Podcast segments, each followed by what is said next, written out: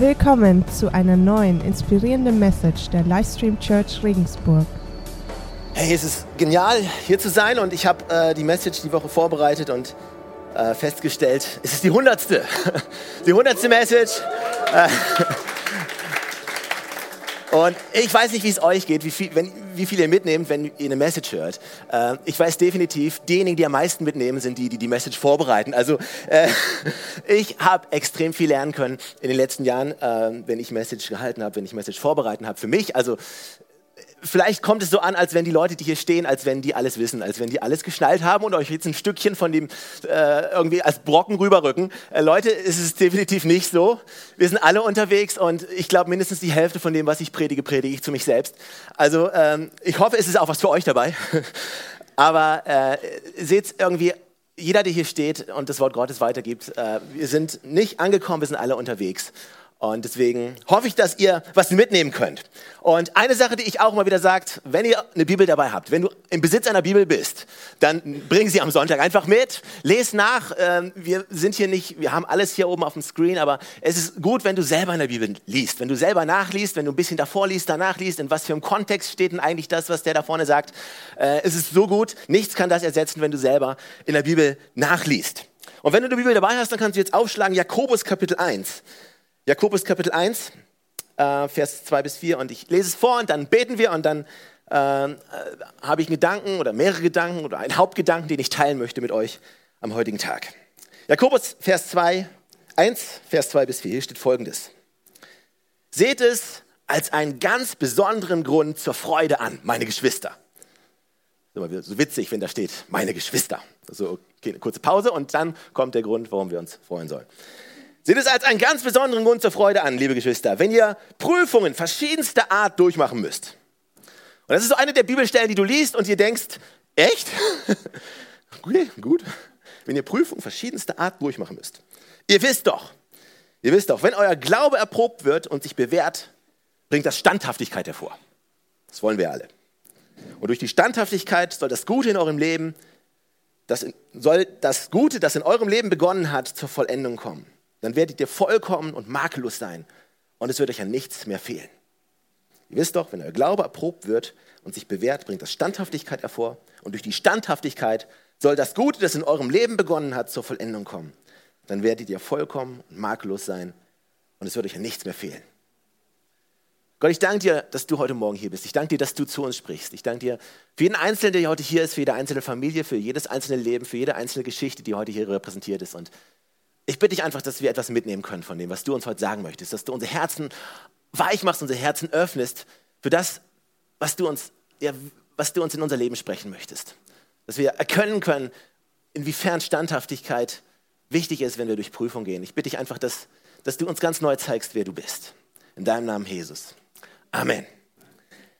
Es gibt eine Bibelgeschichte in der Bibel von Saul. Saul. Und wenn du den Namen Saul hörst, dann wissen einige schon, was gemeint ist, wer, wer das ist. Und einige sagen, ein großes Fragezeichen jetzt. Aber macht nichts, ich erkläre es euch. Saul ist der Sohn von Kisch. Kisch, so heißt er. Kann nichts dafür, der Typ. Und eigentlich ist nichts Besonderes an ihm. Ja? Bis auf, dass er besser aussah als die meisten anderen, also ein Schönling, und dass er größer war als alle anderen. Aber eigentlich, eigentlich hat er ein ganz normales Leben geführt. Und dann ist ein Esel weggelaufen. Und sein Vater hat zu ihm gesagt, hey, Junge, pass mal auf, ein Esel ist weggelaufen. Passiert ja alltäglich. Kannst du bitte gehen und den Esel suchen? Und Saul denkt sich, ja, okay, das ist ein ehrenhaftes Unterfangen. Natürlich mache ich gerne, Papa, und läuft los, um den Esel zu suchen, zusammen mit seinem Diener. Also er und sein Diener on the road again. Ja? Fast wie bei Shrek. Ein bisschen. Nein, nein, vergesst Shrek. Also, Saul ist unterwegs unterwegs, einen Esel zu suchen. Und auf dem Weg, während sie diesen Esel suchen, treffen sie auf den Propheten, auf den Propheten Samuel. Samuel war einer von mehreren Propheten. Und im Alten Testament, da gab es so Jungs, die sind rumgelaufen und die hat Gott in ganz spezieller Beweise, Weise benutzt, um zu seinem Volk zu sprechen und auch zu uns zu sprechen. Und damals war es so mit eine der häufigsten Formen, die Gott benutzt hat, um zu den Menschen zu sprechen. Das war eigentlich durch Propheten. Und das Gute ist, heute, heutzutage, wir leben im neuen Bund, und Gott hat die Möglichkeit, zu jedem Einzelnen von uns direkt zu sprechen. Aber damals hat Gott vornehmlich Menschen benutzt, Propheten oder man hat sie auch Seher genannt, weil sie Dinge gesehen haben oder Dinge von Gott gehört haben. Und sie trafen diesen Propheten und dieser Prophet sagt, hey Saul, komm mal her. Und die sagten sich, okay, komm, gehen wir mal rüber, laufen wir ein bisschen ein Stückchen mit dem. Und dann sagt Samuel zu Saul, ja, weißt du was? Diener, lauf du mal weiter. Saul, bleib mal stehen. Saul bleibt stehen, Diener läuft weiter. Samuel schaut Saul an, zückt eine Flasche Öl und gießt diese Flasche über Saul aus und sagt, hey, nur dass du es weißt, du wirst König. Mach die Flasche wieder zu. Und dann erzählt der Saul, was alles passieren wird in den nächsten Tagen. Ja, du wirst dahin gehen und du wirst dahin gehen und du wirst den treffen, du wirst den Esel wiederfinden und du wirst auf den Hügel gehen, du wirst die Propheten treffen, ihr werdet zusammen Weissagen und äh, erzählt ihm alles das. Und dann im 1. Samuel, Vers 6, sagt Saul, äh, sagt er zu Saul, und der Geist des Herrn wird über dich kommen und du wirst mit den anderen Weissagen und Gott wird dir ein neues Herz geben und du wirst ein neuer Mann sein. Cool, nicht? Ich meine, stell dir mal vor, du bist Saul an seiner Stelle. Ja, du hast keine Ahnung von nichts. Du bist äh, unterwegs, um so einen Esel zu finden. Und dann kommt so ein Typ und, ey, das war nicht irgendein Typ. Ja, also um den Kontext zu bilden, Samuel, das war nicht irgendein Typ. Der war weltbekannt. Ja, das war, der war ganz weit oben. Oder? Weiß ich in der christlichen Szene, mit wem du das vergleichen könntest. Ja, das ist Mr. Mr. Top Gun. Also der war ganz, ganz oben. Und der kommt zu Saul und der sagt ihm, du wirst König. Und er salbt ihn. Und auch das war, war nichts, was, was einfach nur so passiert ist, was man so eben nebenbei gemacht hat. Und ich frage mich, hey, wie hat Saul sich gefühlt? Ja, äh, ich wollte eigentlich nur einen Esel und dann, dann wollte ich wieder nach Hause, ja. Äh, mein Vater wartet, aber gut, okay. Und Samuel sagt zu Saul, du wirst mit dem Propheten weissagen und dann wird Gott dir ein neues Herz geben. Dann redet er noch ein bisschen mit ihm zusammen, ein paar Geschichten, die passieren werden und dann steht in Vers 10, Saul dreht sich um, ging weg und in dem Moment, wo er dem Propheten den Rücken zukehrte, machte Gott ihn zu einem neuen Mann. Okay, und jetzt, jetzt denkst du dir vielleicht, wenn du aufgepasst hast, wie um alles in der Welt hängt diese Bibelstelle mit dem zusammen, was du am Anfang vorgelesen hast. Ja. Gut, dass du fragst. Ich bin froh, dass du fragst, weil jetzt habe ich dir die Möglichkeit, das zu erklären. Ähm, also Saul hatte keine Ahnung davon, dass er berufen war, König zu werden. Aber er war berufen, König zu sein. Und ich frage mich, wie viele Leute heute in diesem Raum sitzen, die keine Ahnung davon haben, wie sehr sie von Gott ausgewählt und wie sehr sie von Gott berufen sind. Ja, noch ihr ganz normales Leben führen, aber Gott ist kurz davor, etwas in deinem Leben zu tun. Und ich frage mich, wie viele Leute ihr ganz normales Leben führen. Hm? Oh, was machen wir heute? Oh, komm, wir gehen in die Kirche, ja, ist normal, hängen wir ein bisschen ab und, und, und du rechnest nicht damit, dass eventuell heute Morgen auf einmal Gottes Geist auf dich kommen wird und etwas passieren wird, mit, von dem du überhaupt nicht gerechnet hast. Weißt du, Gott ist nicht berechenbar. Du hast keine Ahnung, was er vorhat, wann Gott es vorhat. Und alles, was ich weiß, ist, dass, dass jeder Einzelne heute Morgen von Gott auserwählt ist, von Gott berufen ist. Und was Gott was ganz Besonderes für dich und für dein Leben bereithält. Ja, Saul ist berufen und er denkt sich, okay, okay, dann machen wir das halt. Aber hier ist die Sache, weißt du, bevor Saul König wurde, wusste Gott, derselbe Saul, der er jetzt ist, der kann er nicht bleiben. Um die Berufung zu erfüllen, die auf seinem Leben liegt, die ich auf sein Leben gelegt habe. Weißt du, Gott war sich ganz bewusst, diese Berufung, die ist viel zu groß für Saul, viel zu groß für ihn selber. Und er hat gesagt, warte mal, bevor ich ihn zum König mache und bevor er wirklich eingesetzt wird und bevor er wirklich dieses Volk regiert, muss ich ihm ein neues Herz geben. Er braucht ein neues Herz, weil diese Berufung zu groß für ihn war. Als ich gerade eben gesagt habe, dass jeder Einzelne hier von euch, jeder Einzelne von euch, der hier sitzt, berufen ist, allein auf dieses Statement gibt es ja wahrscheinlich verschiedenste Reaktionen hier im Raum. Ja? Wenn ich dir sage, hey, du bist von Gott berufen, du bist auserwählt, von Gott, dann geht dieses Spektrum von, yeah, amen, ha, brother. Ja, ich bin erwählt, ich bin berufen, ich bin geliebt, Jesus liebt mich, ja, ich bin der Mann der Stunde, Halleluja. Bis hin vielleicht zu, hä, ich? Ja, vielleicht, aber irgendwie nicht so ganz. Schön wäre es ja schon, aber berufen von Gott? Ich bin mir nicht so sicher. Bis hin zu, niemals, Pff, vergiss es. Ich berufen von Gott? Wozu soll ich berufen sein? Also das Spektrum ist groß. Aber die Tatsache ist, die Bibel sagt, es ist klar und eindeutig, dass du berufen bist. 1. Petrus 2, Vers 9, da steht, aber ihr seid ein auserwähltes Geschlecht, eine königliche Priesterschaft, ein heiliges Volk. Du bist berufen von Gott im Johannesevangelium, Kapitel 15, Vers 16. Nicht ihr habt mich erwählt, sondern ich habe euch erwählt und euch dazu bestimmt, dass ihr hingeht und Frucht bringt. sogar wenn du es nicht willst, vielleicht bist du hier und vielleicht, vielleicht sagst du, hey, ich habe ich hab nichts mit Gott am Hut. Ich habe auch nichts mit Kirche am Hut. Und dass ich heute Morgen hier bin, keine Ahnung, irgendjemand hat mich eingeladen, ich bin durch Zufall, ich wollte mal hier reingehen. Äh, und dann haben wir so komisch, werden da so komische Lieder gesungen und dann ist da so ein komischer Typ auf der Bühne, der irgendwelche, irgendwelche Sachen erzählt, wo ich nur 50 Prozent verstehe. Und du bist kurz davor, aufzustehen und zu gehen. Weißt du was? Entspann dich, ist okay. Auch wenn du keinen Bock auf Gott hast, Gott hat tierisch Bock auf dich. Und er hat dich schon auserwählt. Also die Frage ist nicht, die Frage ist nicht, gibt es Gott? Die Frage ist nicht, liebt Gott dich? Die Frage ist, wann kommst du endlich auf den Punkt und realisierst, dass ein Leben ohne Gott ätzend ist? Du bist erwählt und berufen. Und manche sind vielleicht hier und sagen, hey, ich weiß, ich weiß, ich weiß, ich weiß. Ich habe vielleicht schon, schon eine kleine Vorahnung von dem, was, was Gott tun möchte, eine leichte kleine Vorahnung. Aber hey, ehrlich gesagt, das ist viel zu groß. Ist viel zu groß für mich. Aber weißt du was, das ist keine Überraschung für Gott. Gott weiß, dass du nicht gut genug bist. Gott weiß, dass du alleine nicht die Fähigkeiten hast. Und trotzdem hat er damals, vor 2000 Jahren, eine Flasche genommen, in dem Moment, als Jesus Christus am Kreuz starb, sein Blut vergossen hat, sein Leben hingegeben hat. Weißt du, das war der Moment, wo jeder Einzelne von uns erwählt wurde. Aber hier ist die Sache, bevor er mit dir arbeiten kann, bevor du in all das hineintreten kannst, was Gott für dich hat, muss zuerst dein Herz verändert werden. Saul war berufen, aber sein Herz musste verändert werden. Und genauso wie Sauls Herz verändert werden musste und verändert werden musste, damit es in diese Berufung hineintreten kann, die Gott für dich hat, das ist auch unser Herz.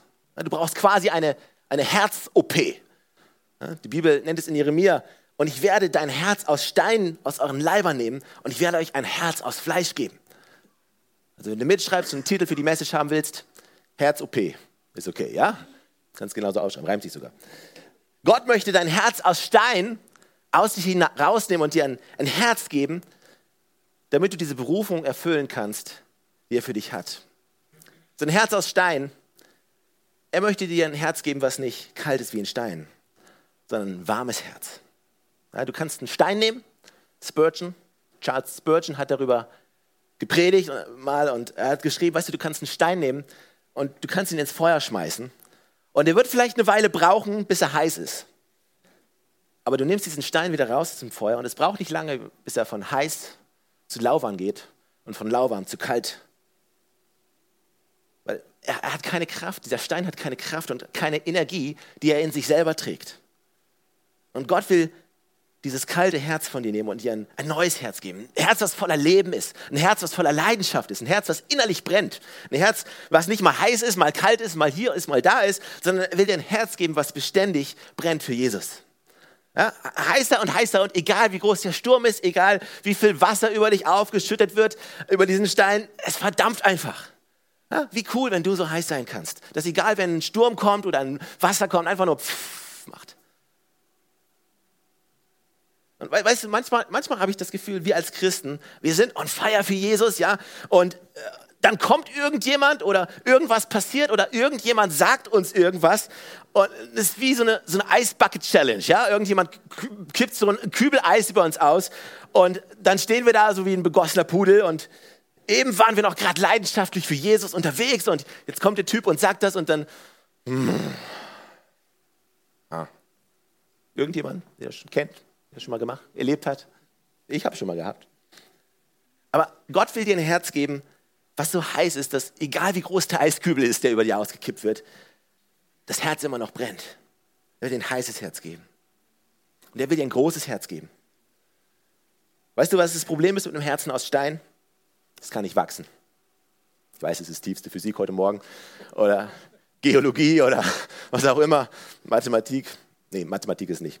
Aber egal, irgendwas ist es. Aber ein Herz aus Stein kann nicht wachsen. Aber Gott will, dass dein Herz wächst. Will dir ein größeres Herz geben. Er will dir, dass du ein großzügiges Herz hast. Ein Herz, was gefüllt ist von Visionen. Ein Herz, was gefüllt ist von Bestimmungen. Ein Herz, was, was in dir schlägt, wo immer mehr Menschen Platz finden können.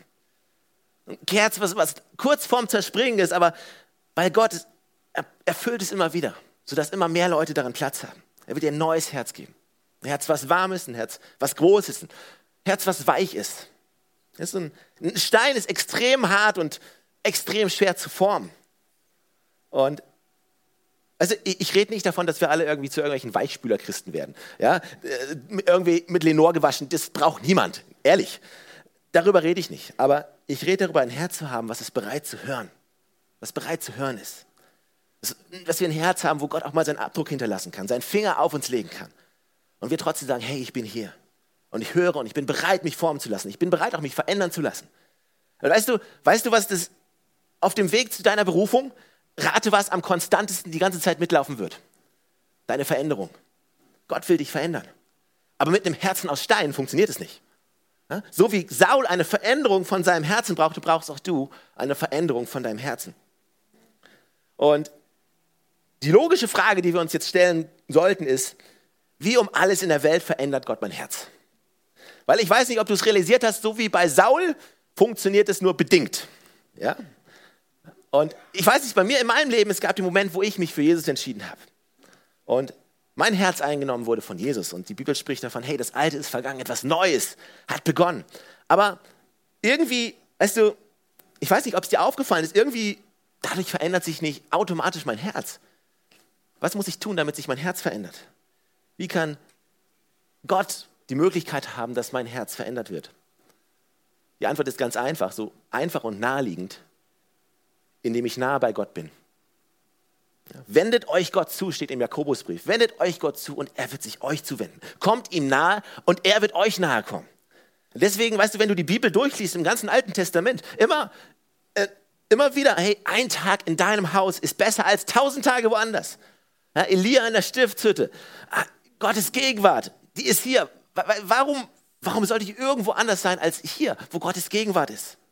Weil Gottes Gegenwart, die ist, die, das ist das, was mich verändert. Aber weißt du, deswegen, deswegen gehen wir auch nicht in die Kirche, weil wir müssen.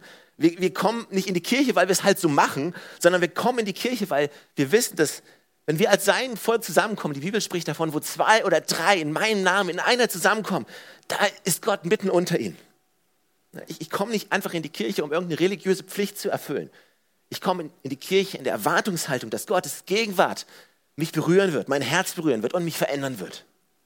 Gott will dich verändern. Gott will dir nahe sein. Und wie kommt Gott dir am einfachsten nah oder am häufigsten nah? Wenn du in einer Situation bist, wo du vertrauen musst. Wo nichts anderes übrig bleibt, als einfach nur noch zu glauben. Wo du völlig abhängig bist von ihm. Und ich weiß nicht, ob es dir aufgefallen ist, wann immer es uns gut geht, wann immer es uns hervorragend geht, wann immer die Menschheit, ja, die gesamte Menschheit, wenn wir top of the world, alles läuft gerade super, oder auch Israel, Gottes Volk. Ja, wenn es super läuft, ja, ist Rocking Baby. Alles läuft super, alles läuft wie geschmiert, wie geölt. Weiter von Gott weg, weiter von Gott weg, weiter von Gott weg. Wir tendieren als Menschen dazu, wenn es uns gut geht, die Quelle zu vergessen, die der Grund ist, warum es uns gut geht.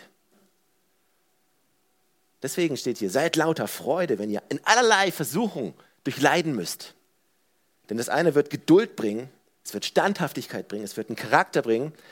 Also jedes Mal, wenn du in eine schwierige Situation kommst, wir sollen uns nicht freuen und wir sagen, ja, yeah, Leiden, juhu.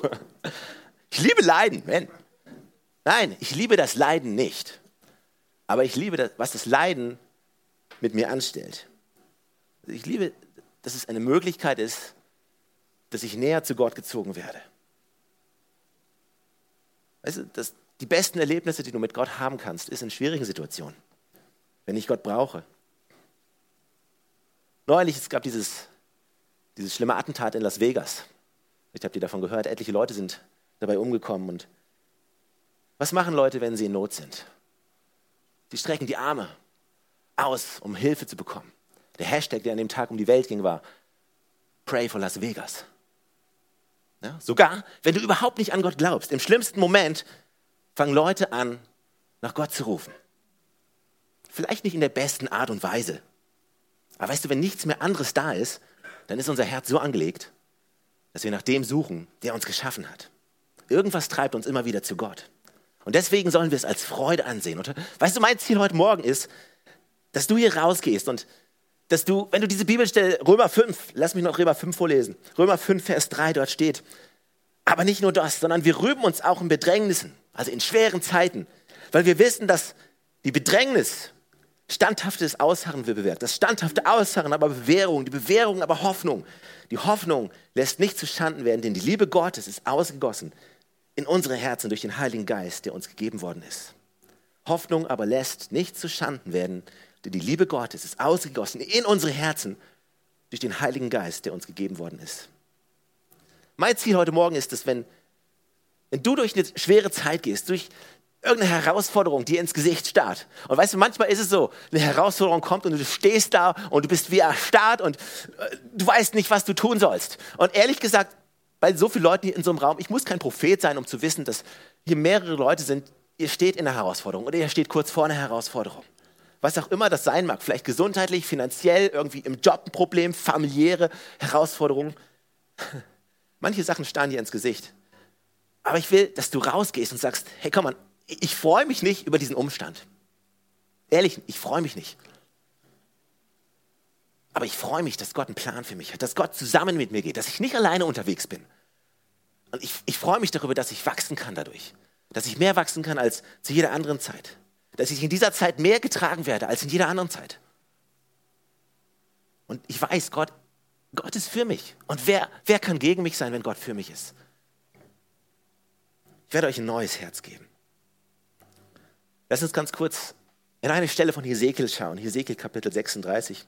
Und hier spricht auch wieder Gott durch einen Propheten und das ist im Alten Bund, im Alten Bund, im Alten Testament, vor Jesus.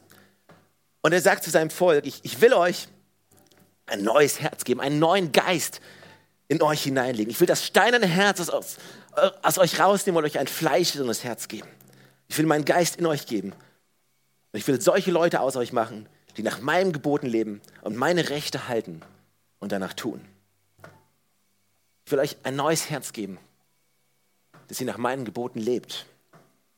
Und in dem alten Bund hat Gott ein neues Herz gegeben mit dem Ziel, dass sie richtig leben.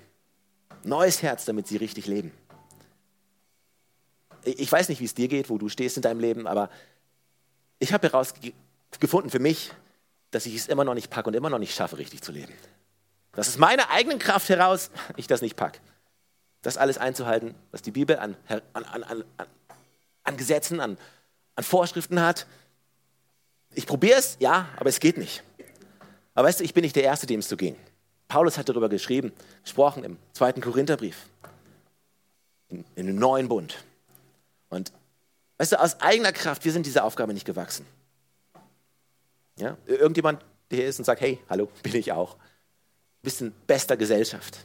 Aus eigener Kraft bist du dieser Aufgabe nicht gewachsen. Es ist nichts, wo du sagen kannst, hey, weil ich so gut bin, habe ich mir irgendwas Tolles bei Gott verdient. Ja, manchmal, wir, wir, Christen, wir denken, manchmal rutschen wir in, diese, in, diese, in, diese, in dieses Schema, wo wir denken, hey Gott, ich habe ich hab so was Tolles gemacht, jetzt muss ich doch Punkte bei dir sammeln. Nein, nein, unsere Befähigung verdanken wir nicht uns selbst. Unsere Befähigung verdanken wir Gott. Er ist, er ist der, der uns fähig macht, Kinder dieses neuen Bundes zu sein. Eines Bundes, aufpassen, eines Bundes, auf dem nicht das schriftliche, Nieder, das schriftliche Gesetz das ist, auf das es gründet, sondern auf das Wirken von Gottes Geist. Denn das Gesetz bringt den Tod, der Geist Gottes aber macht lebendig. Und in Römer 10, Vers 9 bis 13, da schreibt Paulus, wenn du also mit deinem Mund bekennst, dass Jesus der Herr ist und mit deinem Herzen glaubst, dass Gott ihn von den Toten auferweckt hat, dann wirst du gerettet werden. Denn man wird für gerecht erklärt, wenn man mit dem Herzen glaubt. Man wird gerettet, wenn man den Glauben mit dem Mund bekennt. Im alten Bund gibt er dir ein neues Herz, um richtig zu leben. Im neuen Bund gibt er dir Jesus, damit wir richtig glauben.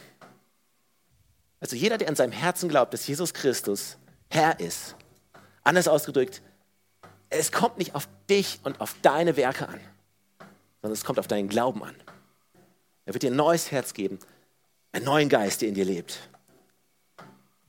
Aber nicht diesen Geist aus dem Alten Testament, sondern er will dir, es geht nicht um, es geht nicht um das, was du leistest, es geht nicht um das Gesetz, was du einhältst. Das ist nicht das, was dich rechtfertigt. Es bringt den Tod. Nein, wir leben jetzt nach dem Geist Gottes und im Geist Gottes. Nicht aus eigener Kraft, sondern durch Jesus Christus, der in uns lebt. Weißt du, anders ausgedrückt, du musst nicht besser werden, um von Gott angenommen zu werden. Du kannst nichts tun, um ein größeres Herz zu bekommen. Das Einzige, was du tun kannst, ist Jesus annehmen. In deinem Herzen. Zu glauben, hey, er ist Herr. Und dann wird er Stück für Stück für Stück dein Leben und dein Herz erneuern. Ich frage mich, ob du heute Morgen hier bist und ich frage mich, ob du diesen Jesus in deinem Herzen trägst. Weil eins musst du wissen, du bist berufen. Ob du hier, ob du hier sitzt oder ob du Gott kennst oder ob du hier sitzt und Gott nicht kennst. Ich bin heute Morgen gekommen, um dir zu sagen, du bist berufen. Gott hat deine Hand, seine Hand auf dein Leben gelegt. Aber die Frage ist, hast du ihn in dein Herz gelassen? Hast du jemals Jesus Christus in deinem Herzen angenommen? Mit dem Herzen geglaubt, dass er der Sohn Gottes ist? Kennst du Jesus?